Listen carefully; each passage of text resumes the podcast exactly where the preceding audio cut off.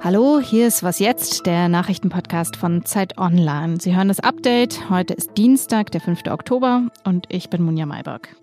Wir sprechen über schwarz-grüne Sondierungsgespräche, über den Ausfall bei Facebook und den Physik-Nobelpreis. Der Redaktionsschluss ist 16 Uhr.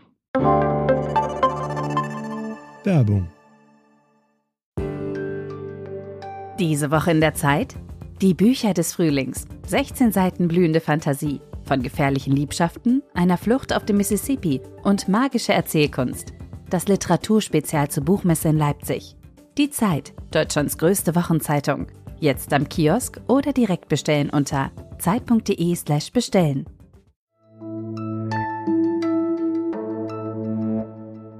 Es waren sehr konstruktive Gespräche, aber auch sehr ehrliche.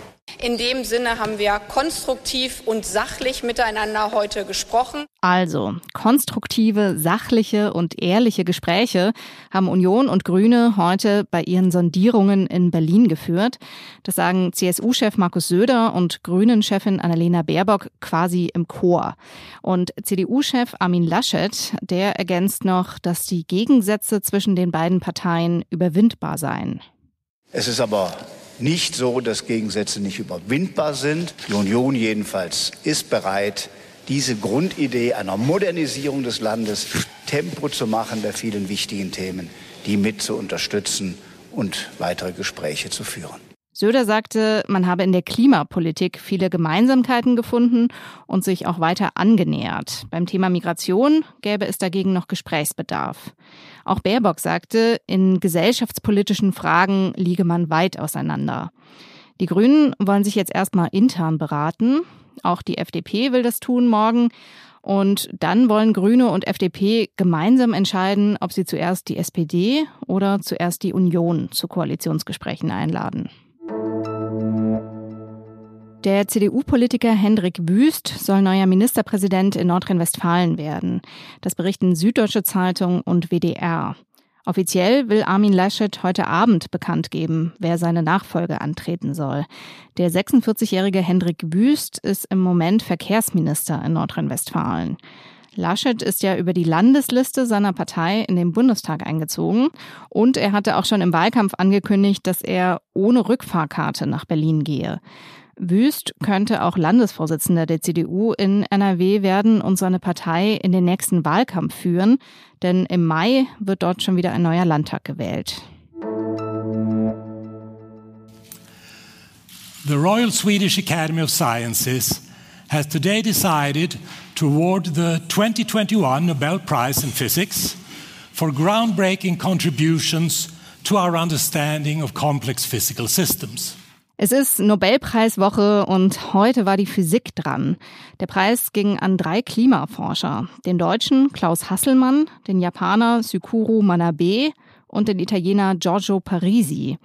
Was die drei genau machen, das kann am besten mein Kollege Robert Gast aus dem Wissensressort erklären. Der ist nämlich studierter Physiker.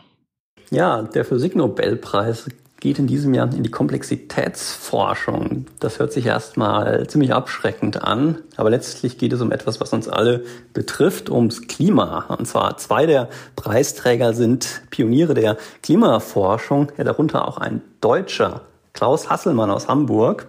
Er hat 1980 eine Methode entwickelt, mit der man trotz den Schwankungen im Wetter Klimatrends erkennen kann. Also ziemlich wichtig, auch sein Kollege Suyukuro Hanabe äh, hat sich früh damit beschäftigt, was CO2 in der Atmosphäre äh, anrichtet und hat als erster den klaren Nachweis erbracht, dass es das CO2 ist, was den Planeten erwärmt und nicht etwa Schwankungen in der Sonneneinstrahlung. Der dritte Preisträger hingegen ist Giorgio Parisi, ein Italiener und er ist Experte für komplexe Systeme in Festkörpern und hat da vor einigen Jahrzehnten eine wegweisende Methode entwickelt, wie man diese Systeme besser beschreiben kann. Und diese Methode ist heute in der Mathematik, der Biologie, der Hirnforschung und ähm, auf Umwegen wohl auch in der Klimaforschung im Einsatz. So schließt sich dann der Kreis. Vielleicht haben Sie es gemerkt, gestern Abend war Facebook sechs Stunden lang offline und auch WhatsApp und Instagram, die ja zum Facebook-Konzern gehören, hatten stundenlange Totalausfälle. Darüber spreche ich jetzt mit Lisa Hegemann. Sie leitet bei Zeit Online das Digitalressort. Hallo Lisa. Hallo Munir. So einen langen Facebook-Ausfall gab es ja, glaube ich, selten. Was war denn der Grund dafür? Etwas vereinfacht gesagt würde ich sagen, ähm, Facebook hat an der Infrastruktur herumgeschraubt und dabei ist etwas kaputt gegangen. Also nach eigenen Angaben haben sie die Internetinfrastruktur verändert, die den Netzwerkverkehr zwischen den Rechenzentren koordiniert. Und dieser Verkehr wurde unterbrochen. Man kann also sagen, die konnten nicht mehr gut miteinander kommunizieren. Und dadurch ist aber auch die Kommunikation mit anderen Rechenzentren kaputt gegangen. Und ähm, ja, genau, dadurch, dass eben an dieser einen Stelle das Problem auftrat, ist es plötzlich überall aufgetreten und wir konnten alle nicht mehr auf Facebook, WhatsApp und Instagram zugreifen. Ich habe was gelesen von DNS. Das stand auch in der Fehlermeldung, wenn man versucht hat, Facebook aufzurufen. Was ist das genau? Ähm, das ist das Domain Name System ähm, und Expertinnen und Experten gehen davon aus, dass das eine zentrale Rolle bei diesem Ausfall gespielt hat. Man kann sich das Domain Name System vorstellen, wie wenn man den Namen einer Person in einem Telefonbuch sucht. Und dieses Domain Name System ist im Prinzip einfach das, was wir in unserem Browser eingeben, facebook.com zum Beispiel. Ähm, und wenn ich jetzt facebook.com eingebe, dann wird das wiederum verknüpft mit ähm, dem Internetprotokoll, also der IP-Adresse von Facebook. Und dann im Prinzip geht der ganze Prozess los, dass die ganze Seite auffindbar ist.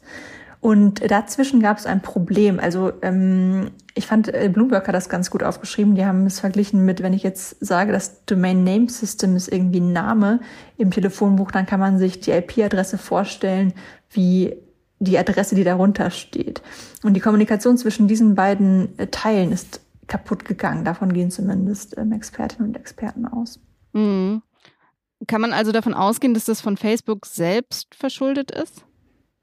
Ich würde sagen, nach allem, was wir bisher wissen, ja. Also es gibt keinen Hinweis darauf, dass es einen Hackerangriff gab oder irgendwer von außen da irgendetwas gestört hätte, bisher zumindest. Jetzt war ja nicht nur Facebook betroffen, sondern auch WhatsApp und Instagram, die zu Facebook gehören. Ist diese enorme Marktmacht von Firmen wie Facebook ein Problem? Wir reden ja grundsätzlich schon länger darüber, dass das ein Problem ja. sein könnte, ähm, weil wir über Daten sprechen und natürlich auch über die ähm, Marktmacht, die diese Unternehmen durch allein ihre schiere Größe haben.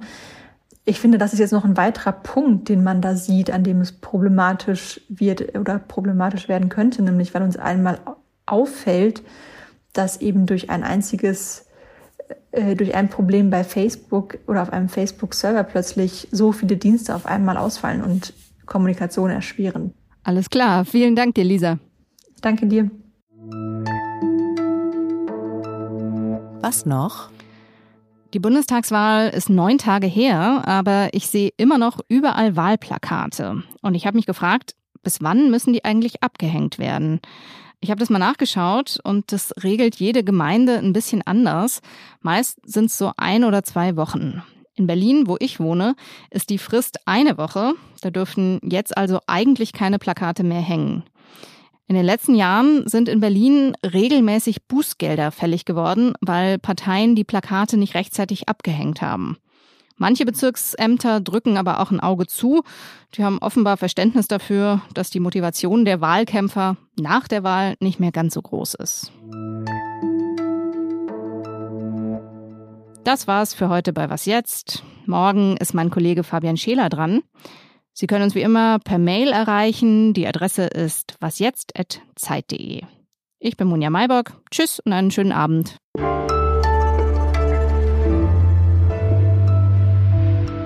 Ich hatte in der Schule Physik-Leistungskurs. Ich erinnere mich noch an den Spruch meines Physiklehrers.